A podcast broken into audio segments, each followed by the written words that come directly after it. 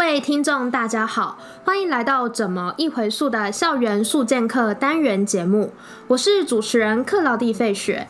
那我的任务就是要带大家透过学生和老师们的访谈，来了解校园里面的大小事。不过，因为疫情的关系，学生和老师都在家里远距上课。为了保护大家的安全，我们的节目做了大幅度的内容调整。今天这集的名称是《减速型男来了》，谈谈校园行政的减速行动。我们邀请到了在国中担任地科老师，同时也兼任教务处行政的熊猫老师，要来跟我们一起揭开学校行政的减速面纱。让我们热烈欢迎他！Hello，大家好，我是熊猫老师。大家也许会好奇说，费雪跟熊猫老师是怎么认识的呢？那我们两个在大学的时候都是念台师大，然后都是在同一个社团，所以算一下，诶，大概有七八年的时间了耶。那我在这边想要借机问一下，诶，熊猫老师，你对我的第一印象是什么呀？说实在的，好像没什么印象哎，因为我每次去上社课，有人都不在啊。那是因为我刚好都在忙戏上的活动。哎、不过我对你倒是挺有印象的耶。真的吗？对啊，因为那时候我就觉得你是一个很有责任感的男生，尤其是当我知道你是建中毕业的之后呢，我就会很想要知道说建中生的脑袋到底都在装些什么。大家脑袋都长一样吧？然后每一次的对谈呢，我都会非常的认真听。结果发现熊猫老师真的是上知天文，下知地理，对于宇宙的世事万物都有涉略。哎，所以你该不会是因为这样子，所以才会选择念地科的吧？我会选择念地科，是因为我对地科学的东西有兴趣。不过我平常也是对很多新知或是一些新的科学知识有兴趣啦，所以上知天文，下知地理，可能是因为这样子的原因吧。哎，话说地科的全名叫做地球科学吗？对，叫地球科学，但是我们有五个领域。那你可以稍微跟我们说明一下地球科学到底是哪五个领域吗？地球科学五个领域，从地球内部研究地球内部的是地球物理，然后再来是地质，然后有大气跟海洋。虽然我们叫地球科学，但是我们连宇宙就是天文的部分也要学。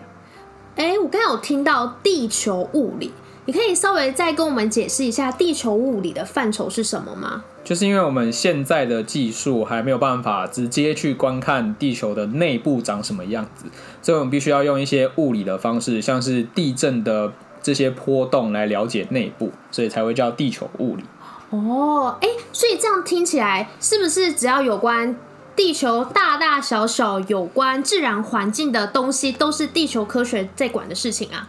呃，这么说是没错啦，但是生物的部分就不归我们管。哦，就是属于生物那边去管了，对，就是我们研究的都是死掉的东西，死掉的东西。就是生物的残骸啊，或者是已经变成石头的东西。所以这样听起来，你在课程上会不会就是融入一些要学生们就是更加爱护我们这个唯一一颗地球的一些教学啊？我觉得爱护地球这件事情呢，不是因为我们怕地球毁灭，是因为地球受到影响之后，也会影响到人类。所以我觉得对学生来说，去了解地球会发生什么事情，也是一种了解自己人身安全的概念。像我们最近夏天很热嘛，如果学生都还在学校的话，基本上应该都会吵着要开冷气。那请问地球科学老师对于学生开冷气这件行为，你有什么就是对应措施呢？哦，对，讲到这个地球科学呢，大家最熟知的，要不就是天气变化，不然就是气候变迁嘛。那最近大家都在讲全球暖化，那大家想到全球暖化，就会想到最常用来推广，告诉大家要意识到全球暖化的事情，就是讲说北极熊它的家要不见了嘛，就是冰块要融化啦。那为什么冰块会融化？就是因为大家吹太多冷气嘛，然后排放太多热。但是我觉得呢，就是人毕竟还是人嘛，还是会有觉得太热的时候，你还是会想要过比较舒爽一点。那毕竟学生钱也缴了嘛，他们就会想要吹冷气。那对于吹冷气这件事情呢，我是不会阻止啦。但是呢，我会建议他们，例如说，你都缴钱了，然后你缴了钱要拿去换成冷气，你当然是要冷气可以发挥最大的效用啊。例如说，他们可能冷气开了之后门没有关，我就会提醒他们要关门，或者是我觉得可以把电风扇打开来，让里面的循环变得更好一点，冷气才会吹得比较有效用啊。哎、这边我有个疑问哎、如果你电风扇开了，然后又同时开冷气，然后这个时候如果学生感觉到很冷的时候，请问他们会选择关冷气还是关电风扇啊？哦，对于这件事情，我就有时候实在没办法理解学生到底是怎么思考的。他们就会就是有人就会把冷气开到二十出头度，什么二十二十一度啊，因为他们可能觉得太热。然后等到过一阵子之后又觉得太冷，就会有人开始穿外套。但这件事情我就会觉得很奇怪，就是你觉得冷，为什么不是去把冷气调热一点，而是直接选择穿外套呢？对啊，好奇怪哦。对，所以我就会当我看到这样子的情况发生之后，我就会提醒他们说，应该是要去把冷气调温度高一点，这样也比较省电，然后你也不用穿外套，这样就是有点太浪费了。哎、所以如果他们把电风扇关掉，然后我就会去把电风扇打开，然后叫他们把温度调高，然后把外套脱掉。可是就我所知啊，就是是不是在冷气机底下的人感觉到比较冷啊？哦，大家如果在求学阶段有在教室里面吹过冷气，就知道，就是最冷的就是冷气下方那几排，然后离冷气越远的人呢，他就会越热，所以教室里面就会有人想要把冷气温度调高，有人就会想要把冷气温度调低，因为有的人觉得冷，有的人觉得热。那有时候我上课的时候，我就会看到他们这样子的现象，我就会开玩笑说，这有点像是地球的这些气候的分布，在冷气底下的人呢，他就是住在极区的人，他冷的要死；然后离冷气越远的人，他就是住在赤道的人，他就非常的热。所以呢，这时候我就会教我们开电风扇嘛。我前面有提到，电风扇呢，就好像我们大气循环一样，可以把这些冷热空气在教室里面循环，让它调节的更好，那让冷气吹得更有效率。大家有没有觉得瞬间上了一堂简单的地球科学课呢？大家真的赚到了。好，那在地科除了就是有北极熊的这个全球暖化议题啊，那最近几年就是大家也越来越重视减速嘛，就是常常会拿那些海洋生物就是吃到就是一些塑胶产品的照片来跟大家讲说，哎、我们要减少我们的塑胶制品的用量啊。那像这些课程，就是有关减速的议题，你们又会是如何融入到地球科学的课程里面呢？地球科学呢，在减速并不会特别去强调，但是我们在上到跟海流有关的部分的时候，就会提到这些，就是塑胶垃圾在海洋里面是怎么样去移动的。像是大家应该有看过一张很有名的照片，就是它是一只鸟的尸体。那个鸟的尸体除了骨架是鸟之外，其它的肚子的位置是大量的塑胶垃圾。嗯，那拍下这张照片的那个摄影师呢，他其实是在中途岛拍下这张照片的。那中途岛其实离人类居住的位置是非常的遥远。那这些垃圾是怎么移动到那个中途岛的鸟的肚子里面呢？就是因为它被海流这些人类丢了垃圾可能不小心掉进河里面或。掉到海里面，那进到海里面之后，就会受到海流的影响。那循环循环到最后，它就会飘到中途岛的地方。那这些海鸟呢，就会发现，哎、海面上有一些亮晶晶的东西，它以为那个是食物。那它为了要喂它的小孩吃东西，它就会下去捕食。结果它捕食之后，不知道说这个是塑胶垃圾。那他吃了以后，或者是他为了他小孩吃了以后，这些东西是没有办法消化又排不出来的，那他就死掉了。所以在上海流的部分的时候，我自己是会把这些议题放进来，跟学生一起讨论。哎、那学生有什么特别的反应吗？呃，有些学生看到那张照片会觉得非常的可怕。那但是呢，学生嘛，他们就不会那么的有意识到说，他们平常做的一些行为，或是他们在购买的时候的一些选择，会影响到其他的生物。所以我们老师就要特别去提醒他们，应该要去对他们的生活的一些行为有所调整。哎、不过说实在，我之所以会投入减速这个行列，也是因为当初受到一些视觉上的震撼，所以才特别意识到说，哎、我是不是在生活中有做出很多对不起地球的行为？我还想再提一个，除了刚刚那个中途岛的那只鸟的照片之外呢，大家应该最有印象，也觉得最可怕的，应该是海龟跟吸管的那个图。对。超可！就是当你看到海龟的鼻孔里面插着一根吸管的时候，你就会觉得，哦，这真的太可怕了。对我就是被那张照片给吓到了。所以我觉得有时候要给学生一些震撼，他们才会知道这件事情到底有多么的严重。对，没错。刚刚熊猫老师跟我们分享了有关全球暖化以及减速议题是怎么融入在地球科学的课堂里面嘛。那接下来我就蛮好奇说，哎，熊猫老师身为地科老师，有没有所谓的偶像包袱啊？什么偶像包袱？就比如说，哎，夏天很热，然后就硬盯不吹冷气呀，然后或者是在学校里面就尽可能的不要使用塑胶制品，以免落入学生的口舌。会吗？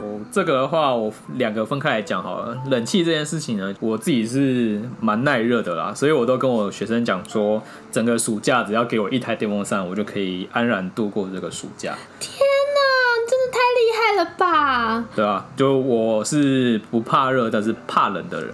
怕冷？哎，那你这样会不会冬天反倒就是开启电暖气啊、电暖炉之类的啊？我觉得以台湾的气候类型来讲的话，是还不太需要用到电暖气啦。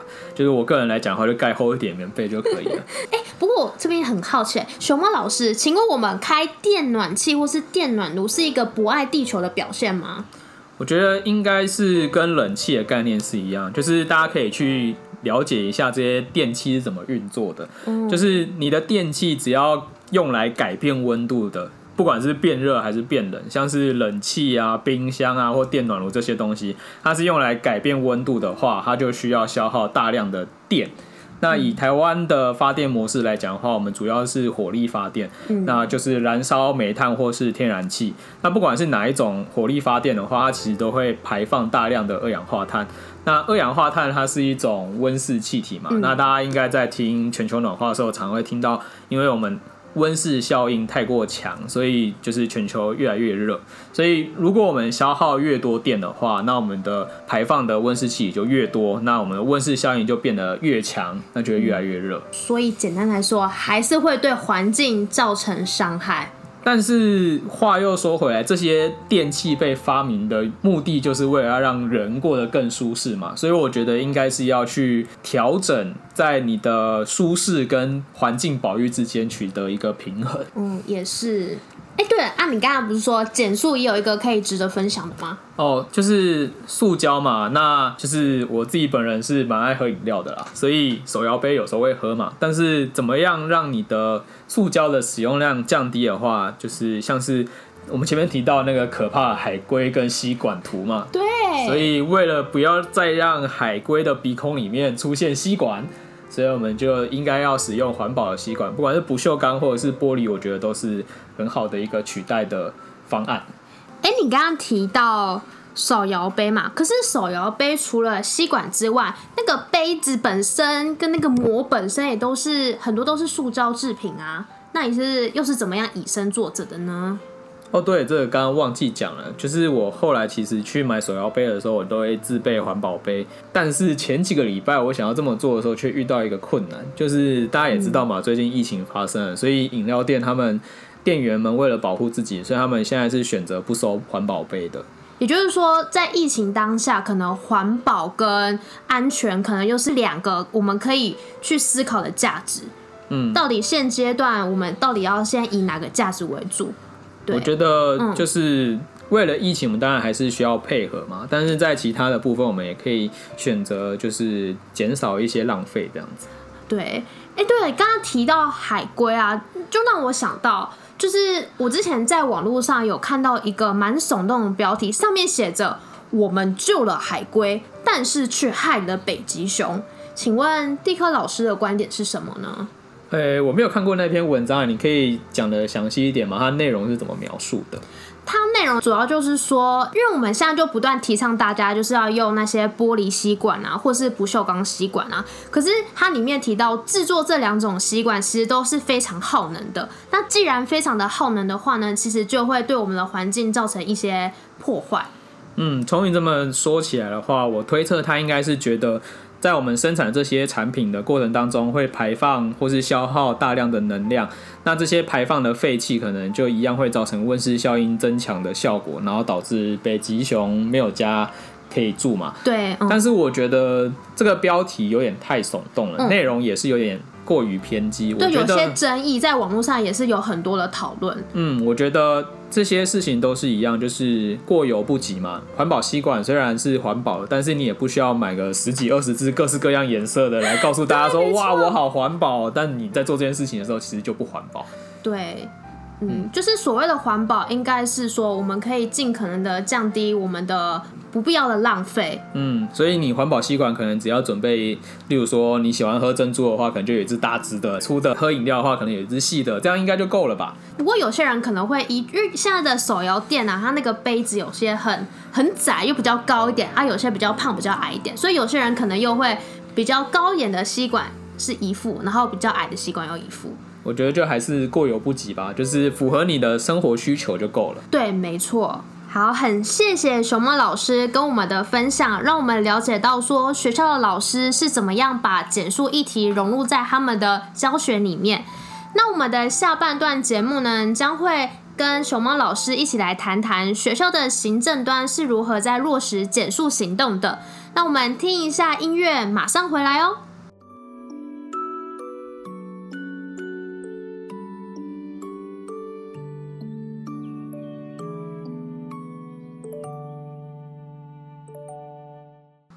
迎回来。接下来呢，就让我们来谈谈学校行政端是怎么样落实减速行动的。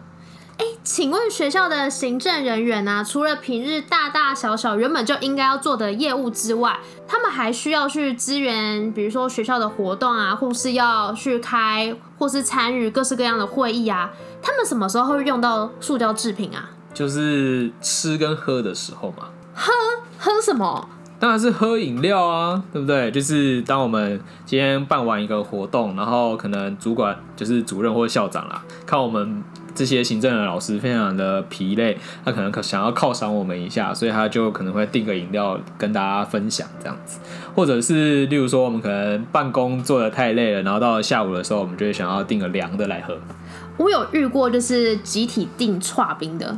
但是可我们学校附近可能没有刨冰店，所以没办法这样。对，所以学校位置其实也蛮重要的，它会取决到说，哎、你们有什么好吃的可以吃。对对对，就每个学校会有自己的特产嘛。哦，刚刚提到串冰呢，就让我们想到那时候我们也是，我那时候也是在处室里面工作，然后就突然被请了一碗串冰。可是我那时候真的还蛮差的，因为他们虽然订了串冰，但是没有那个没有附汤匙，然后我又刚好没有带到环保汤匙，所以就只好打电话跟就是学校里面我认识跟我比较亲近的同仁联系，然后请他帮我送一个铁汤匙下来，你没有汤匙，那你怎么吃午餐？因为我那时候刚好自己帮自己准备的午餐是不需要用到环保餐具的，所以我就都没有带。哦，所以像这种的话，我自己是会摆在学校摆一套餐具啦，这样子要吃要喝都比较方便。对耶，那我为什么那时候没想到？可能你没有自己固定的位置吧。有可能哦、不过这也让我想到说，在这种集体订饮料或是订购商品的情况底下、我们还是可以透由自己携带环保餐具或是环保吸管来，让我们尽可能的降低垃圾的产量。没错，哎、不过提到这个也让我想到，说我之前有听到有办公室的老师要集体订饮料，但是他们又为了想要降低垃圾的产量嘛，所以他们就会在前一天先把每一个人想喝的饮料名称以及冰量、糖量啊，用一张便条纸贴在他们各自的环保容器上面，然后就要全部收集起来，然后再一起送到那个饮料店里面，然后隔天再请饮料店的人送过来。这也太有心了吧？对啊，虽然是听起来有点麻烦啊，但的确也是一个解决方法。可是如果办公室人太多的话，这好像就不是一个可行的方法。毕竟你要拿去的杯子可能太多，呃，拿不过去又拿不回来，对啊，嗯，哎，不过如果大家想喝的内容都差不多的话，其实也是可以跟饮料店就是租借那个一桶的那种饮料桶，就是大家用环保容器去装，好像也是一个解决方法啦。这好像是就是学校如果在办研习啊，或者办一些活动的时候，常常会准备一些茶水嘛。那像我们自己的话，我们学校的做法就是我们会跟门口的早餐店去订那些饮料，前一天先跟他讲好，我们可能要绿茶或是红茶。那学校的话刚好有两个超大的水壶，那我们就会先拿去早餐店，然后请他隔一天早上先帮我们准备好，然后我们再派人去把它拿回来，再直接提到研习的活动场地，然后提供给来参加研习的老师去做取用。哎、不过想到研习，就让我想到说，好像每一次的研习中间呢、都会有准备一些，比如说水果拼盘啊，你们学校这么高级哦，我们学校好像没有欸。我也不知道哎、但是我待过的学校有看过，就是中间那个茶点时间，可能就会准备一盒一盒用塑胶盒子装的水果。嗯，那个好像只有在我们的主管会议有看过，可能也是跟经费有关啦。不过不管怎么样，我今天想讲的事情是，装成一盒一盒的水果好像是不必要的包装哎、可是如果你把它全部装在一起的话，好像在大家取用的时候也不是那么的卫生吧？对啦，你其实讲的也蛮有道理的，因为我们那那一次的研习的确是接待好几百个老师，那好几百个老师在有限的空间里面要取用那些水果，好像的确也是有点不太那么方便，也不是那么的卫生。对啊，而且现在疫情的情况之下，这看起来好像又更困难了，没没有疫情，所以就没有研习啦。好像也是。对啊，嗯。不过的确，就像我们刚刚前面不断的在讲啊，就是当我们在做一件事情的时候，难免就会有好几个价值观同时摆在你的面前。那你要怎么样去选择，就是考验你智慧的时候了。嗯，没错。那我们刚刚提到说，行政人员有时候也需要开大大小小的会议嘛。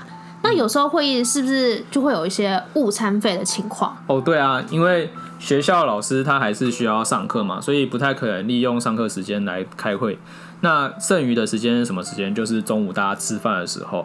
所以学校的话，他可能不管是午餐公司或者是学校厨房，他可能都没有办法配合提早提供餐点，所以我们就只好从外面订餐点。不过我之前待的学校是会在，比如说我们已经确认哪些天的中午要开会，那我们就会提前跟营养午餐公司讲，就是我们每一个人的费用是多少，但大概都会抓八十块到八十五块啦。这应该是一个公定价。对，然后就会跟营养午餐公司讲，然后就会请他们帮我们配菜，然后时间到呢，他就会把那些菜就是用铁便当盒装来，就是给我们老师们享用，而且还会附就是铁筷子。但现在应该也不可能了。对，因为疫情的关系，所以很多会啊，或是很多研习啊，都是要用线上的方式来进行。那学校老师除了中午可能要开会之外呢，放学其实也会需要他们，比如说夜自习。你不是应该要很有反应吗？这不是你负责的业务之一吗？哎、你怎么知道？我就是无所不知，而且我还听说你在夜自习的时候呢，还买了筷子给学生。这你也知道？对，那你赶快跟大家分享究竟是发生什么一回事呢？哦，就是我们学校夜自习是从学生第八节结束之后就直接开始，那这也是为了避免他们在出去购买晚餐的时候在校外发生一些意外。那所以我们负责的老师就要帮他们订购晚餐，那那个人就是我。那订购晚餐呢，就是当然不可能像前面讲的有铁盒便当嘛，我们一定是请外面的小吃店或是便当店帮我们送便当来。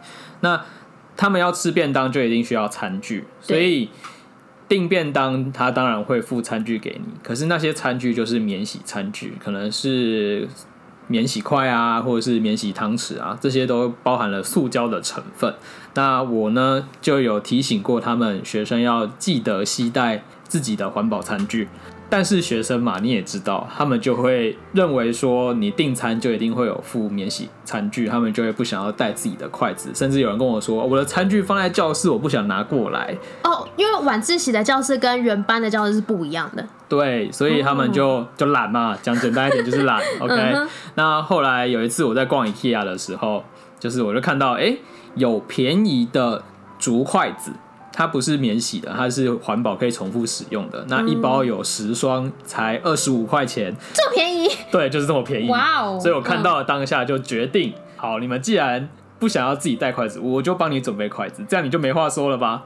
啊可是他们可能会说他们不想要洗啊，懒得洗。对，这就是另外一个问题，学生就会想尽办法抵抗你，即使他们拥有一双新的筷子，还是有人要跟我说，老师，那我可以自己带一大包的免洗筷来吗？哇哦，就是要嘞摆明不服从你的指令。嗯嗯嗯，那我的说法就是，如果我今天发餐的时候，你让我看到你在使用免洗餐具，那你那天就只能用手吃。哦，学印度人这样子。对，哎、不过我好奇，哎，为什么不是在你订餐的时候直接跟店家说不要提供免洗餐具就好啦，这样事情不就解决了吗？哦，对啊，因为订餐除了我以外，就是教学组长他也会帮忙订。那我们在订餐的时候，就会在那个订餐的上面贴一张纸条，说要记得提醒，就是店家不要送免洗餐具来。但是有时候喝汤嘛，我们曾经发生过一件事情，就是有时候我们订的是汤面，然后我们跟店家讲说不要餐具，结果他连纸碗都没有付。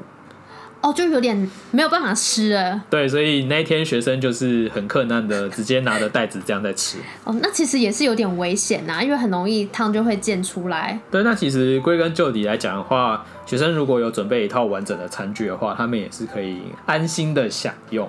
也是啦，那刚才我们谈论那么多学校行政怎么样减速这件事情呢？其实大家可以发现，在学校啊，我们还是有很大的进步空间，而且不只是老师或是学生，都应该还要再加把劲一点。对啊，就是我觉得应该要，不管是谁，都要具备这样子的知识和意识。那当然，有些人会说啊，那些产品就已经生产了，那生产了我们不用，它也是会摆在那里。但我觉得是这样，就是如果大家都有意识到说，我们使用太多的塑胶制品的话。那大家就会有意识的去减少使用。当大家都减少使用之后呢，这些产品就不会被生产出来，这样才有办法真正达到减速的行为。没错。那我们今天非常谢谢熊猫老师，让我们更明白地科的学习内容以及学校行政是如何落实减速行动的。下一集永同爸爸的不速之客又要上课喽。据说这一次的主题是要谈疫情之下的减速议题。其实费雪本人也蛮好奇，大家都待在家的情况底下，我们产生的塑胶垃圾究竟是变多还是变少呢？想知道答案的大家，就跟费雪一起在七月二十三准时收听永头爸爸的不速之客吧。那我们今天再次谢谢熊猫老师带给我们精彩的分享。那我们校园速健课欢迎来做客，下次再见啦，拜拜拜拜。